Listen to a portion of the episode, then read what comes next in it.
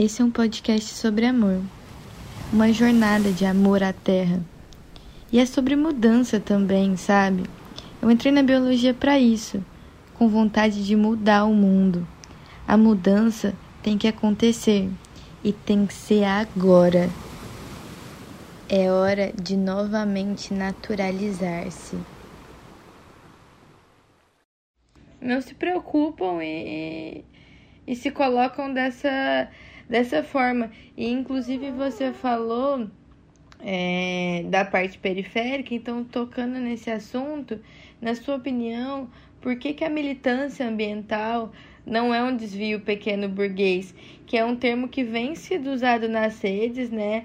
É, assim, apesar de nós sabermos que o capitalismo verde ele é real e que há essa absorção e, e porque toda luta tem sido absorvida para ser vendida, né? A gente vê aí, por exemplo, o feminismo liberal. É... Então, assim, é... na sua opinião, é... por que não é um desvio pequeno burguês? Bem, é... eu acho que para mim tem dois caminhos, né? Um caminho que é da própria é, da extrema esquerda, né? Esquerda revolucionária, que está presa também nessa mentalidade é, produtivista, então que sai ali de uma receita ali, ah, dos centros de produção, tal, é, que é fora isso, é pequeno burguês, etc e tal. É, também há uma questão dentro da esquerda, já que esse problema ele é, entre aspas, atual. Então, se a gente pegar ali, né, o é um texto sobre o operariado na Inglaterra, que ele vai colocar as questões de insalubridade né, do trabalho, que já envolve questões ambientais, a própria questão de um texto que ele vai falar, né, como que ele vai estar dialogando com outro químico, ele pega um texto de um químico e vai mostrar como que o, o rompimento do metabolismo social ali com, com, com a extra, acho que era um, um, conjunto de recursos, de era adubo que era levado para uma área, então tirava de um local levava para outro, isso gerava problemáticas. É, a gente pode pegar também no mesmo período, né, outros ex-grandes anarquistas, né, que eram geógrafos, o Elisée Recli, que já vai fazer críticas a, uma série de, desses elementos da apropriação da natureza, né, então, essa transformação em recurso, etc. É, e ele, tem, até desenvolve ali uma geopolítica do oprimido, é, e aí também tem o Kropotkin, né, que já em 1902 ele, ele publica ali a, a, uma crítica aos neodarwinistas que falam que a evolução é através da competição, mas ele vai falar que a evolução também se dá através da cooperação, ele também vai trazer reflexões ambientais. Eu coloco o Elisée Reclus, o Marx e o Kropotkin como autores importantes, mas há reflexões pré-ambientalistas, né? Acho que uma galera também ali, uma, uma certa crítica a galera ecossocialista de colocar o Marx era um ecologista. Eu acho que é forçar a barra, né? Mas trouxe é, conceitos e formulações fundamentais para se pensar a questão ambiental. Mas assim, é, eu entendo como formulações pré-ambientais, né? E que servem para a gente atualmente. É, mas isso era muito pequeno ainda, né? É, e aí você tem uma guinada das questões ambientais a partir da década de 50. E aí também na década de 50 você tem ali o nascimento da nova esquerda, que é essa esquerda liberal. É, não toda, né? Todas, é, mas hegemonicamente. E aí você tem né, o maio de 68, 68, 69.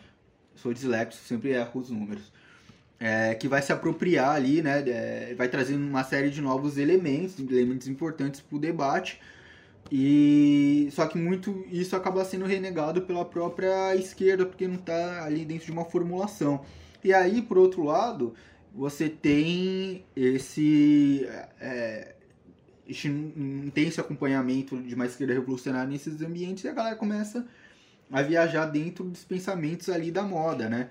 É, e esse modismo é criado pelas grandes empresas.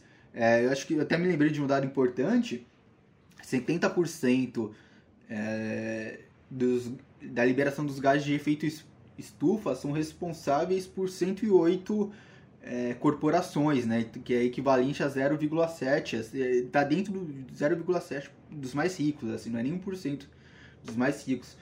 É, e aí, muitos desses grupos acabam, né, dessas corporações ditando que vai que é correto ou não para esses movimentos ambientalistas que vão gerar uma via pequeno burguesa.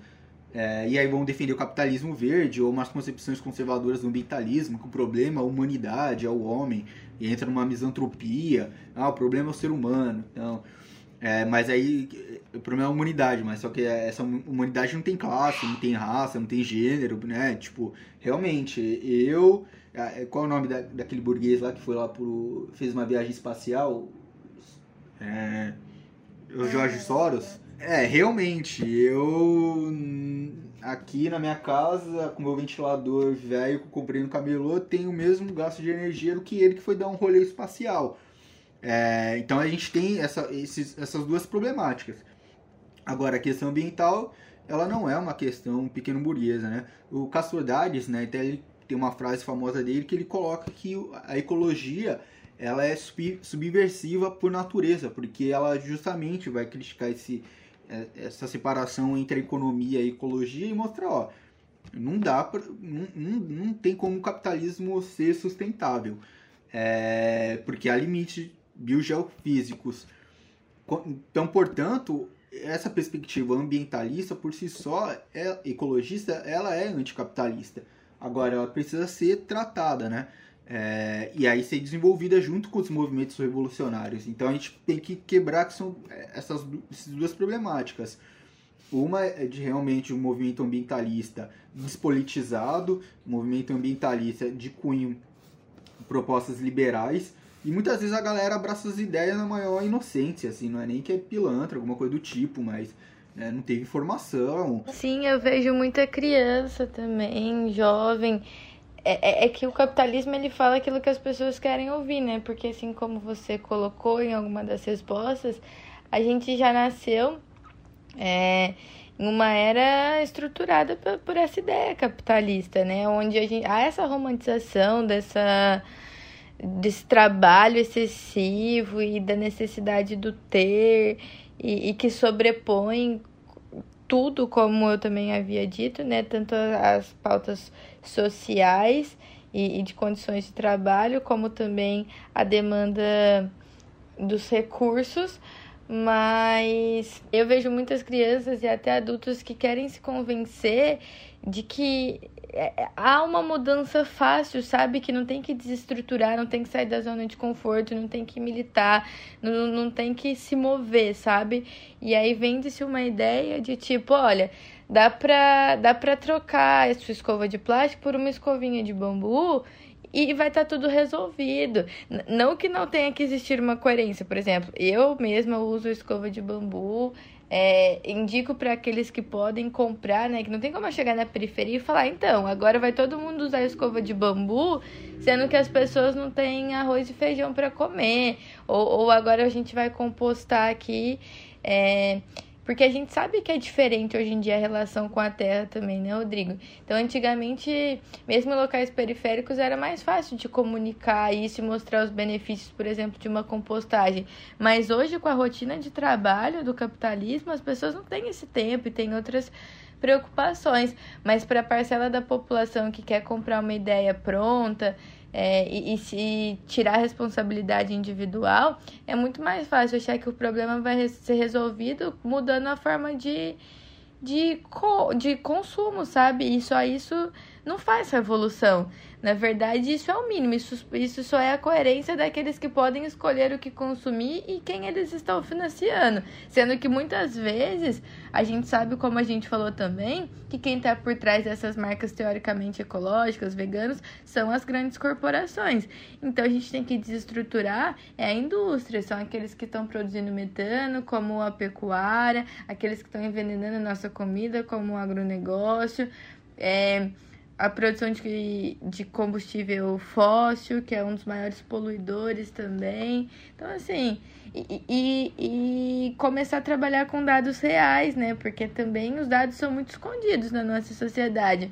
Por exemplo, se você chegar para uma pessoa e falar, é, você acha que a emissão de gases prejudiciais que contribuem para o aquecimento global estão associadas em maior parte pelo transporte de carros ou pelo consumo de carne vermelha, por exemplo.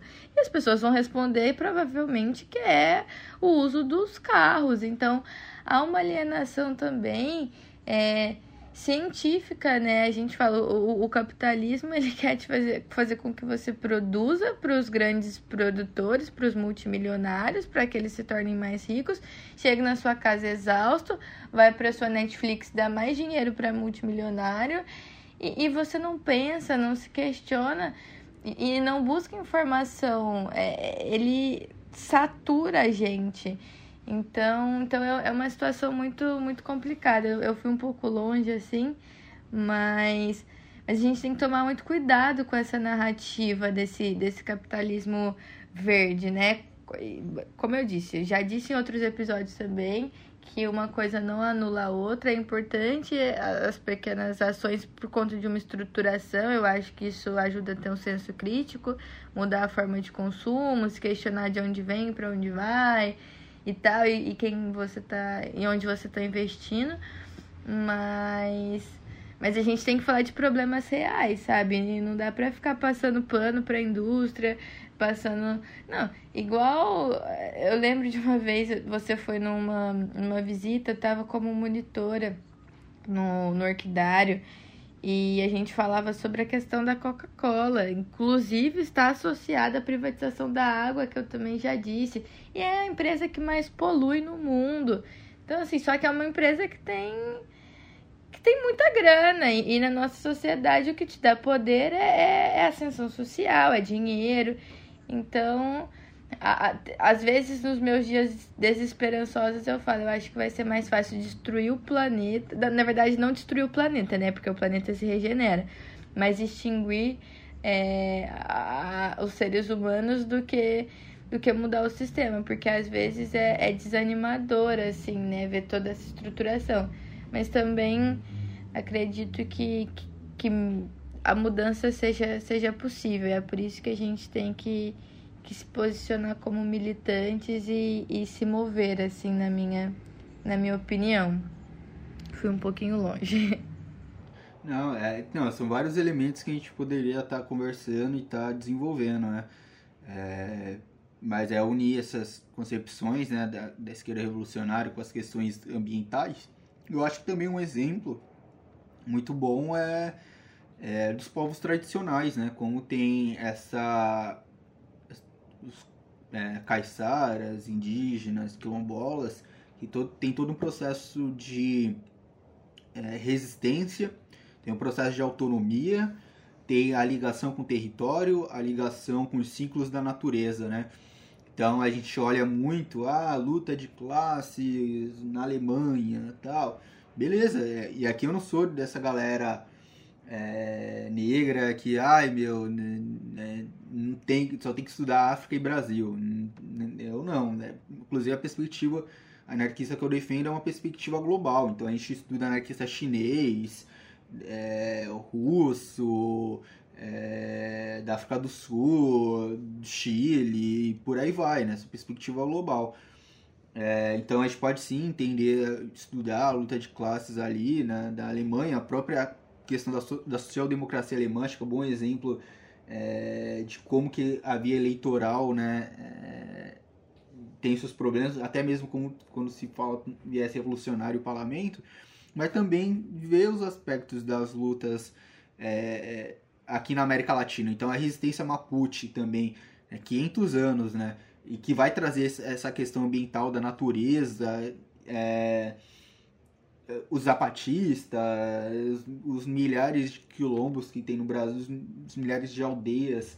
Então acho que todas essas questões né, dessa resistência nacional de luta, dessa tradição de luta dos camponeses, acho que tem muito a ensinar para a gente no que se refere na luta revolucionária e da questão da natureza e que está debaixo do nosso nariz e que a gente não observa, não dialoga, não entende. É, então acho que esse é um caminho também, né, de ver esses exemplos práticos que ocorrem na América Latina e nos países de terceiro mundo também e também aqui no Brasil, né? A gente tem uma série de aldeias aqui próximas que pode, pode dar vários exemplos é, interessantes. Bacana, muito legal. E eu só não vou responder mais, porque senão vou me estender muito.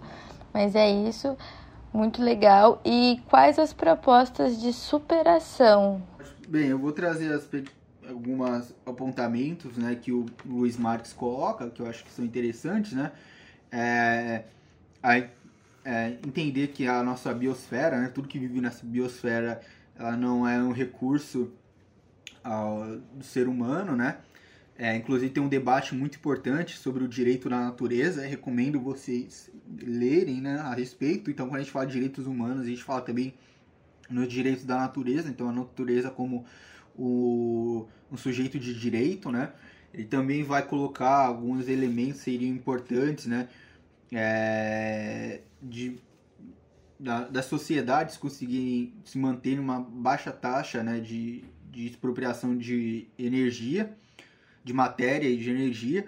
Mas assim, esse é um elemento muito importante, porque a gente fala, ah, tem que mudar o hábito. Ecologista cara, tem um problema com isso, fala, olha, a tiazinha lá, a Maria foi lá e comprou cinco tapaué, olha, ela é consumista, consumo consciente. Acho que aqui, assim, falar no Brasil de consumo consciente, acho que sim. É uma sociedade se manter com baixa é, taxa né, de energia de matéria, isso praticamente já existe. É, mais de 70% da população não, não, não tem um grande gasto de energia da vida. Pelo contrário, né? Então ele vai colocar também o elemento ali da, do, que é necessário, né? O decrescimento. É, então tem um livro do acho que é, é francês, né? O Latouche, né? É tratado sobre o decrescimento econômico. Ele é bem pequenininho, mas o Latouche tem vários é, livros sobre o decrescimento econômico, mas, por exemplo, é, a gente tem um padrão de consumo grande nos países da centralidade do capitalismo, né? os países colonizadores, que esses precisam se reduzir, mas também aumentar a, o gasto de taxa de energia de matéria nos países subdesenvolvidos. E isso não gera um impacto ambiental negativo. Eu explico. É, a gente já é todo mundo fudido, todo mundo pobre, né, mano? é, de acordo com o Diese, é, que é esse dado interessante. Para você ser considerado pobre no Brasil, eu acho que nesse mês você tinha que. Vai numa casa que tem ali três pessoas, ter uma renda de, de 5.300. É, 300. Acho que é por aí. De acordo com o Diese, que vai pegar o que, que é necessário ali, de acordo com a Constituição, e vai é, fazer um balanço geral né, pelo. É, fazendo recorte por cima, né? Então, qual o preço do arroz mais caro também, né? Então, vai, todo mundo tem o direito à alimentação, mas o que é uma cesta básica no estado de São Paulo no mês de julho de 2021, né? Então, eles vão fazer esse cálculo de acordo com a Constituição, acesso à cultura. Então, assim, ó, para ser considerado pobre no Brasil, de acordo com a Constituição, tem um salário mínimo de 5.300. Olha, 5.300, 5.500, mas tá na casa disso. Para ser considerado pobre. É, então, quando a gente fala dessa. Já todo mundo já vive uma baixa, né? Aí, só que assim, quando a gente fala que é necessário aumentar essa, essa taxa de matéria, por exemplo, mas isso é positivo. Então, quando a gente pega numa comunidade onde, acho que no mundo, posso estar errado nesse dado, a cada 10 pessoas, 6 não têm acesso a saneamento básico. Essa falta de saneamento básico gera uma série de impactos ambientais. Então, é, vetores de doença, é, eutrofização de rios, é, poluição. Agora, se você tem um saneamento é, aplicado nesses locais, você não tem impacto ambiental e você tem um ganho de qualidade de vida. Então, quando a gente fala de elevar a qualidade de vida das pessoas, isso é uma luta ecológica, porque pessoas que estão é, numa vida é, miseráveis, isso também gera um impacto ambiental, sobrecarrega aqueles ambientes. Ninguém vai morar é, manguezal, nos cafundó, longe pra cacete, porque quer. Porque não tem outro lugar. Agora, se você tem uma política de habitação, você tem ao mesmo tempo uma forma. Você pode fazer uma urbanização descentralizada e fazer a conservação dos manguezais, que são locais de, de, de nascimento de uma série de é, espécies. E, e, aí a gente tem uma galera que fala, ah, não, tem que diminuir a, a, a, o problema é a tia que está comprando muito Tupperware, assim. Então, assim, reduzir, beleza, a, certo padrão de vida do, do europeu, do americano, que realmente consome pra caramba, etc e tal, mas assim, pro pobre, não, não é bem assim, é lógico, existem os excessos. Às vezes a felicidade daquele consumo lá daquela pessoa é comprar ali na loja 1,99 um monte de coisa, não é necessário, mas enfim, né, sacia ali um desejo subjetivo do consumo.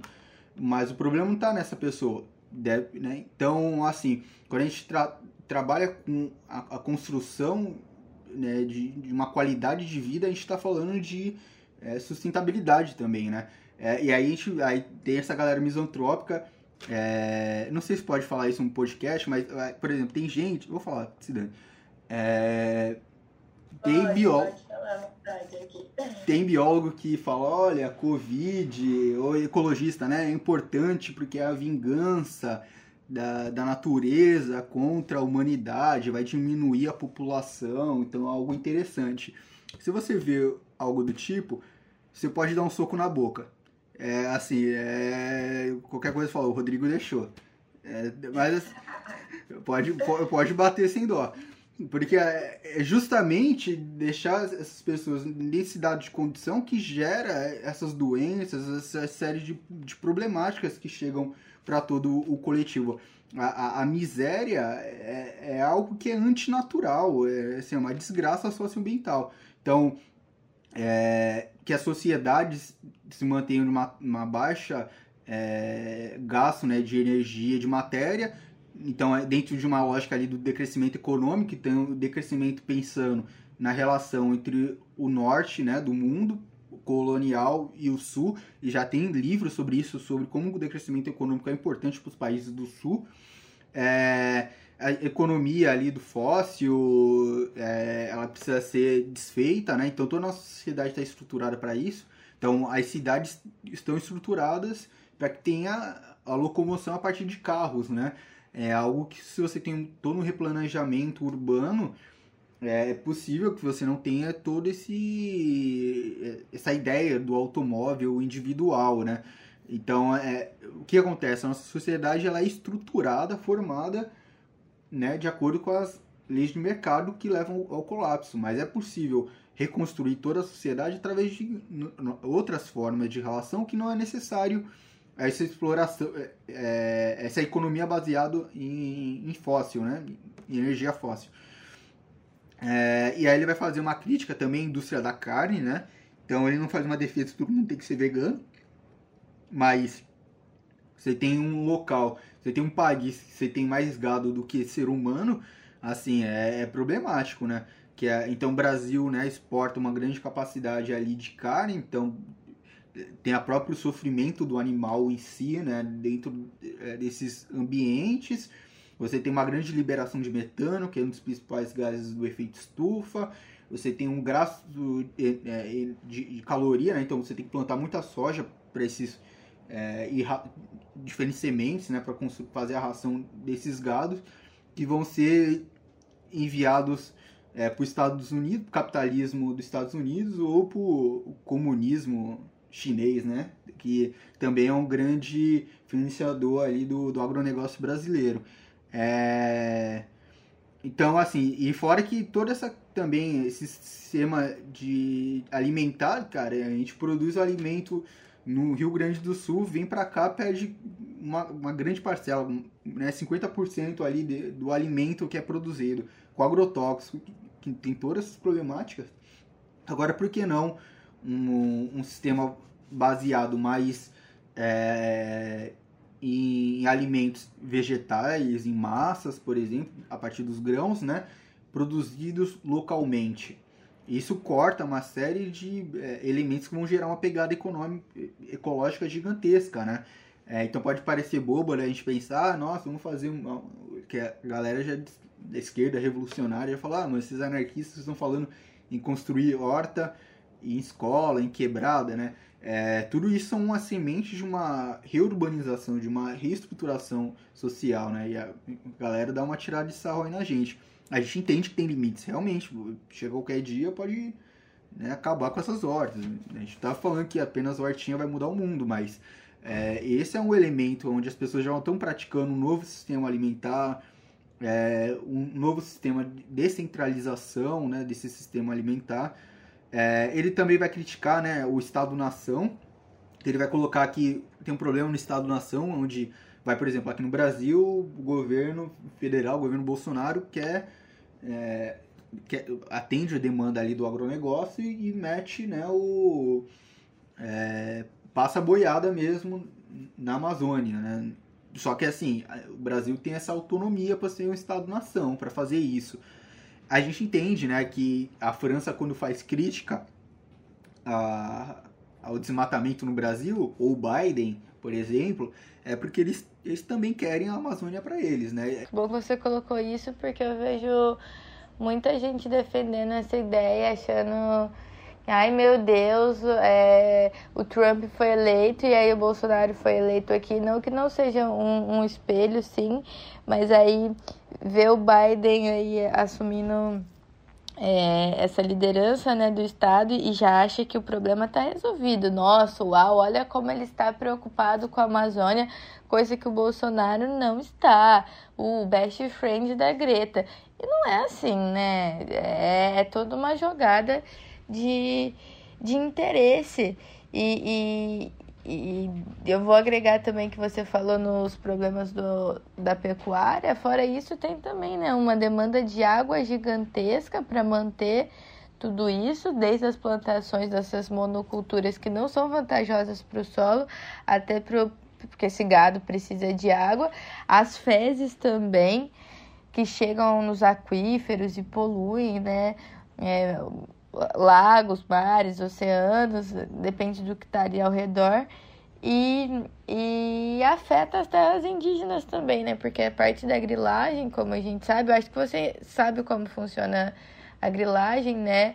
O processo de grilagem ele é muito antigo. Antigamente se apropriava dessas, dessas terras, é, em sua maioria indígena, e para falsificar os documentos colocavam-se esse documento da, da terra em uma gaveta com grilos e pó de café para envelhecer esse documento e forjar, fingindo que, que aquela terra era pertencente à família, enfim.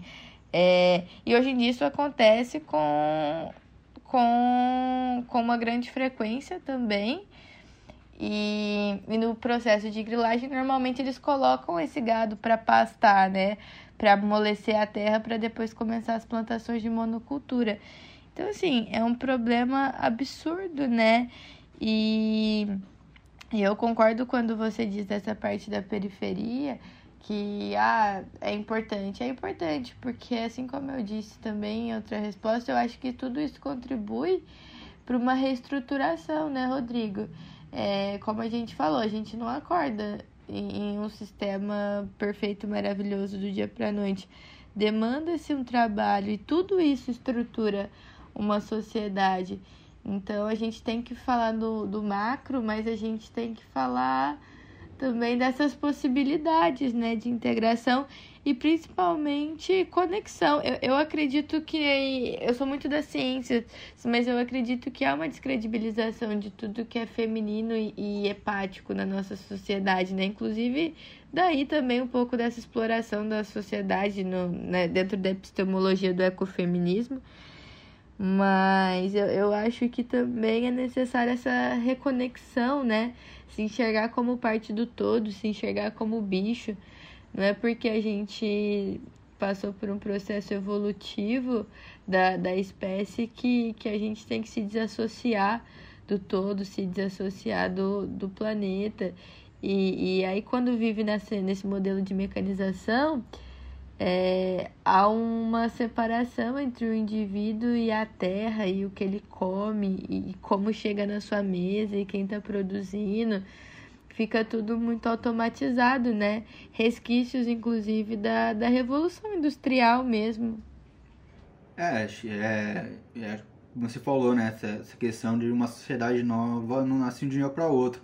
Justamente uma questão de uma deturpação em relação ao anarquismo, a gente recebe crítica, ah, vocês defendem o fim do Estado, então as pessoas vão nascer, no outro dia não vai ter Estado, capitalismo.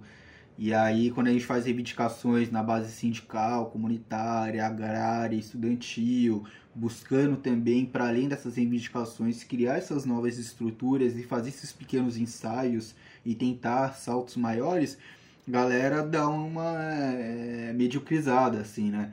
É, então, assim, é, é, bom a gente também entender esse ponto que a gente falou de uma certa arrogância do campo revolucionário, entre aspas, né? É, e aí você colocou nessa né, questão da, da, questão do feminino e tal. É, pra gente, né, é, a gente entende que a luta do capital é, é pouco. É, é, geralmente da esquerda tem que bater o capital, capital, capital, capitalismo, não sei o que. Pra gente, a gente entende como sistema de dominação. E esse sistema de dominação é, não é necessariamente o capitalismo que vai determinar as outras explorações, mas sim são um conjunto de todas as, as, as formas de dominação, de hierarquia, de mando, obediência, é, patriarcado, é, racismo, capitalismo, Estado, tudo isso gera um sistema de dominação. Então, por isso que a gente tem que atacar em todas as frentes possíveis. Então, pra gente, como anarquista, lutar, ser anticapitalista é, é muito pouco.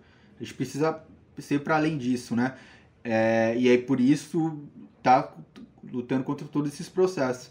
E aí você colocou né, questão da ligação com a natureza, o próprio Luiz Marx ou, um, ou Kropotkin pra gente, o Murray Bookchin vão colocar essa questão é, de uma crítica ali, de uma concepção nossa de uma é, é, da, da, dominação do ser humano com, do humano como algo separado da natureza, mas o ser humano como mais uma espécie ali dentro daquele meio, né? É, e isso é um tema também já de, de debate né, de uma crítica ao antropocentrismo e, e, esses meios de incluir, né, e aí o então o Heibuch trabalha com esse processo de coevolução entre a sociedade e a natureza, né? E aí, até voltando essa questão da governança global, que é crítica ao Estado-nação, você, você não vê mais o Macron ou o Biden, né, fazendo críticas ao, ao governo Bolsonaro. Acabou que outros elementos já foram ali atendidos, né? Então, é, só para a gente também não deixar isso passar, né? É, alguns companheiros ali, né, até falaram, ah, né, pô, o Biden é uma superação ali, um salto civilizatório. Eu falei, acho que não é bem assim, né? E a galera vai lá, né? E dá uma tirada de sal, não, vocês anarquistas são muito radical, né? A gente tá vendo aí, né? Agora já estão já todo mundo amigo, né? É, e aí só soltar algo até polêmico, só, é, o eu entendo, e eu sou negro, tá? Porque não, não me conhece. É, o governo Obama foi um governo mais racista do que o Trump, né? Então só pra gente entender o que ocorreu ali no Oriente Médio e nas é, nos processos de encarceramento em massa, por aí vai, né? É, e aí a gente coloca esse, esse, ponto aí polêmico pra galera dar uma coçada, né? É, então, e aqui não estou falando, olha, Trump, Biden, Obama, Bolsonaro, é, Boulos, ou seja lá o que for. Assim, se é, dentro da hierarquia, para quem está em cima, é necessário pisar quem está embaixo, né? Então, é, quem, quem quer estar tá ocupando esse espaço de cima tem que dançar com fome a música, né? É, e aí, no caso, né, de, voltando até as questões de é, solução para o Luiz Marx, né? E aí ele coloca também acelerar a transição demográfica. Ele coloca como também um outro problema central esse crescimento populacional. Aqui eu tenho certa divergência com ele, mas ele vê essa tendência de diminuição de população, mas há é, ainda um crescimento grande em alguns setores, né, como na América Latina e no continente africano. E aí ele também vai pontuar que muito desses elementos se dá por conta da falta da, da liberdade das mulheres e do patriarcado, né? É, mas eu não sei se eu consegui passar em todos os elementos. Ah, e eu acho que tem outro interessante, que inclusive depois eu ia comentar um livro, que o Luiz o Marx coloca. A sociedade ela tem que ser baseada na cooperação e não na competição. Então quem tem essa sensibilidade criada através da agroecologia vi que a, a, produção maior ela sempre se dá quando há um policultivo, não uma monocultura, né? Então o segredo da militância ou de uma base de uma nova sociedade é a cooperação e não a competição. E Darwin não falou que a seleção natural se dá única e exclusivamente através da, da competição. E o Kropotkin já mostrou na, na evolução das espécies que o, a cooperação também é importante. É um elemento fundamental. É, mais alguma questão?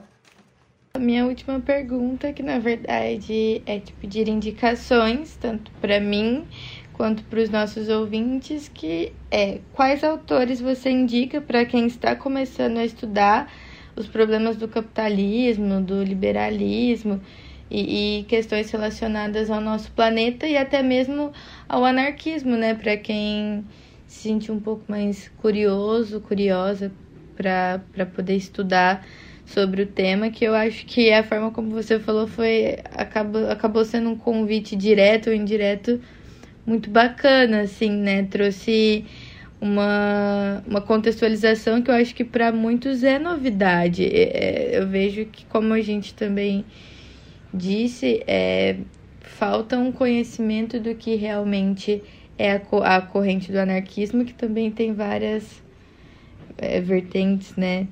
Mas quais autores você indica pra gente? Ah, eu ia indicar também livros, né? É, acho que vai para entender o capitalismo, né? Então, esse livro, O Capitalismo Colapso Ambiental, do Luiz Marx, né? Que a gente já está tratando aqui.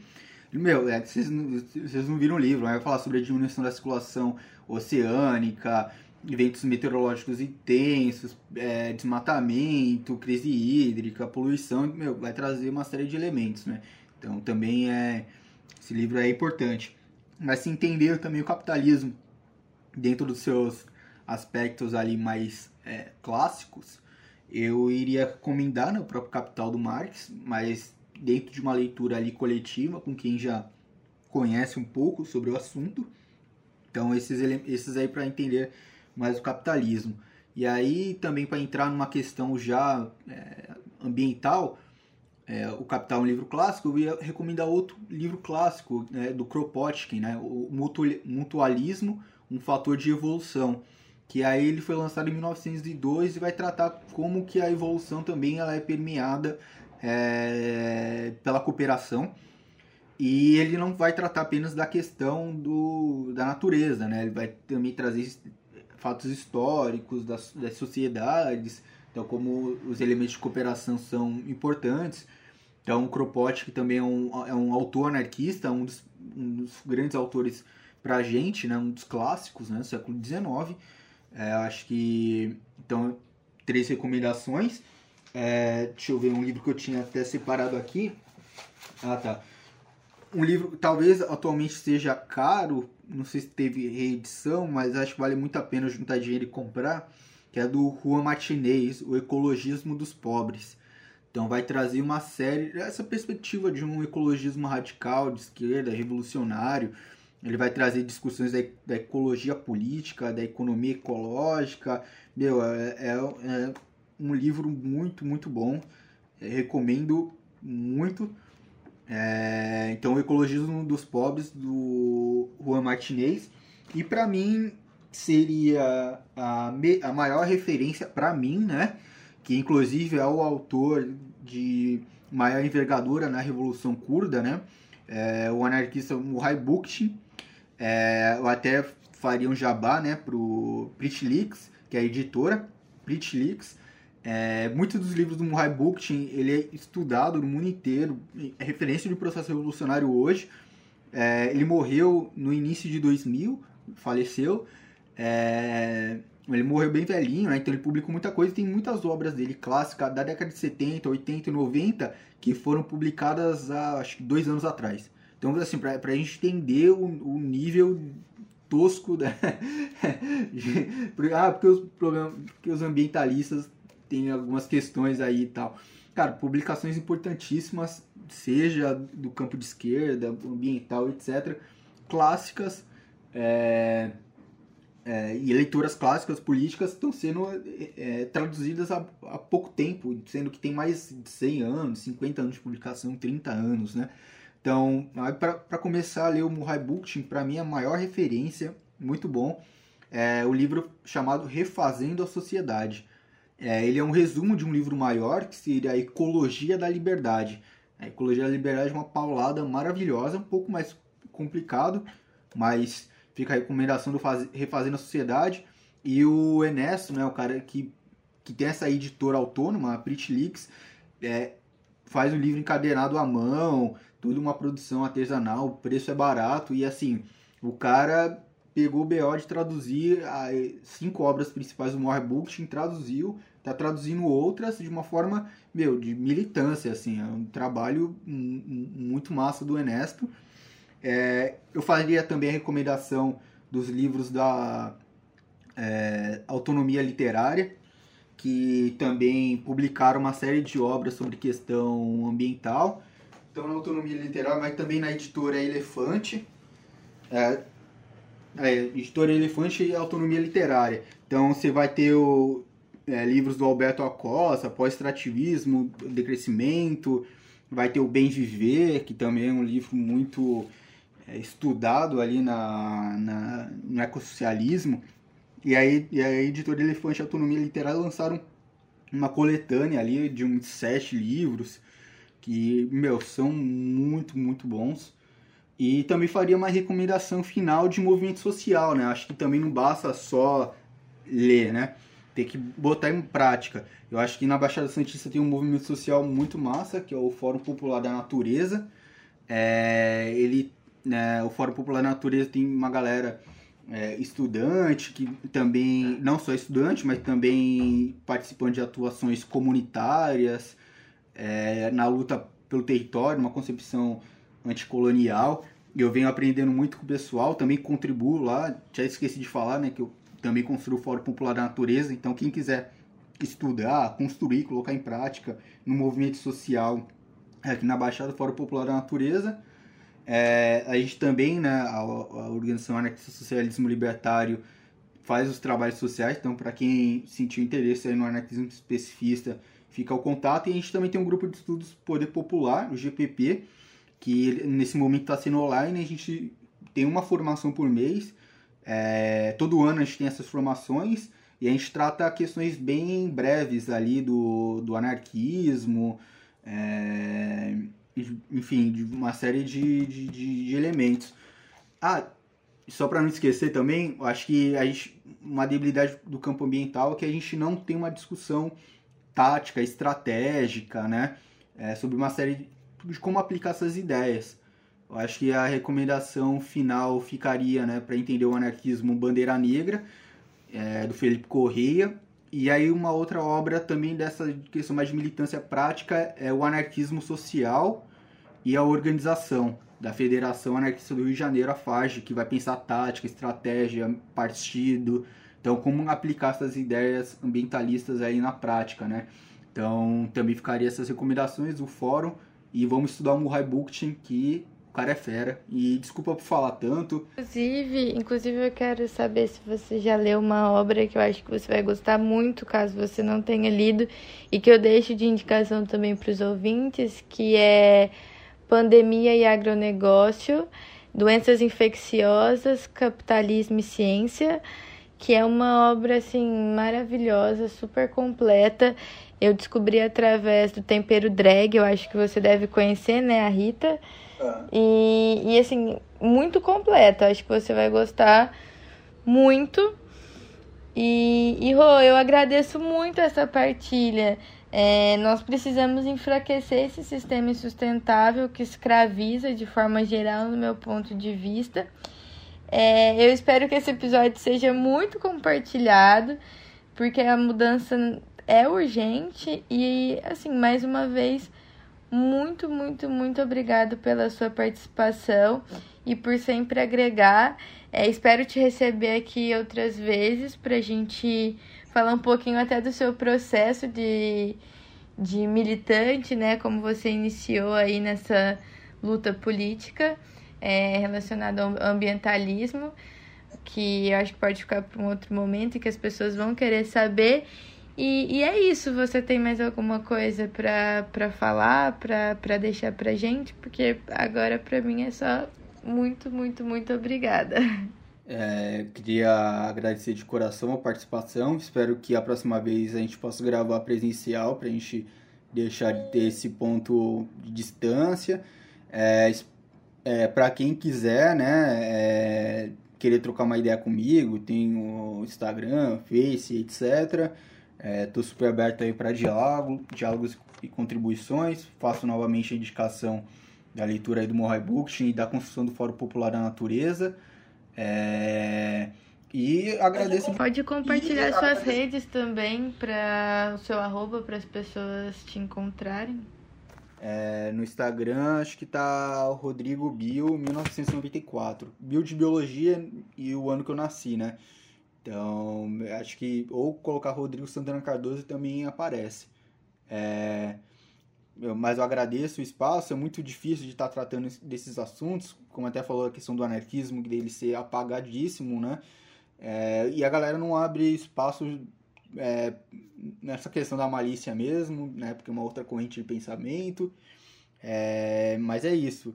É, acho que espero também tá fazer várias contribuições aqui. Adorei falar. Nunca participei aí de, do, de um podcast. Mas é isso, só tenho a agradecer e espero que quem gostou possa estar tá somando aí e vamos transformar isso. Muito obrigado. Perfeito. E agora eu vou terminar de gravar, mas uma coisa que eu queria falar com você também, que você pontuou, eu achei super importante, é a parte do radicalismo, né? As pessoas tratam o radical como algo negativo na nossa sociedade e não entendem na íntegra a ideia da palavra radical que é ir na raiz do problema, né? Então, é, é muito importante a gente começar a se familiarizar com alguns termos que a gente usa e diferenciar. Por exemplo, polarização de radical. Porque eu me identifico como uma, uma pessoa radical. Eu busco ir na raiz do problema, porque para mim não adianta a gente resolver um problema superficialmente para a gente se enganar e tirar uma culpa individual que a gente se coloca, né, uma pressão ali psicológica e não realmente chegar nos resultados que a gente busca, né? Que é uma mudança verdadeira e caminhar para uma sociedade menos desigual. E quando eu digo desigual, eu digo no contexto geral da palavra desigual, assim, que é, que é bem abrangente também, né? Eu só queria finalizar é. falando Falando isso que eu, que eu tinha notado aqui quando você falou alguma coisa relacionada à radicalidade, que, que esse é meu ponto, meu ponto de vista. Eu acho que a gente tem que começar a entender que radicalidade não é necessariamente algo ruim, e sim algo que busca entender realmente os problemas ou as soluções ali de fato e na íntegra. Exatamente, como o Chico Mendes falava, né? É, ecologia sem luta de classes é jardinagem. Mais um episódio do nosso podcast. A gente se vê na quinta. Um podcast apresentado por Laura Neves nas redes sociais, arroba sustentaí com dois is e editado por Lucas Tavares.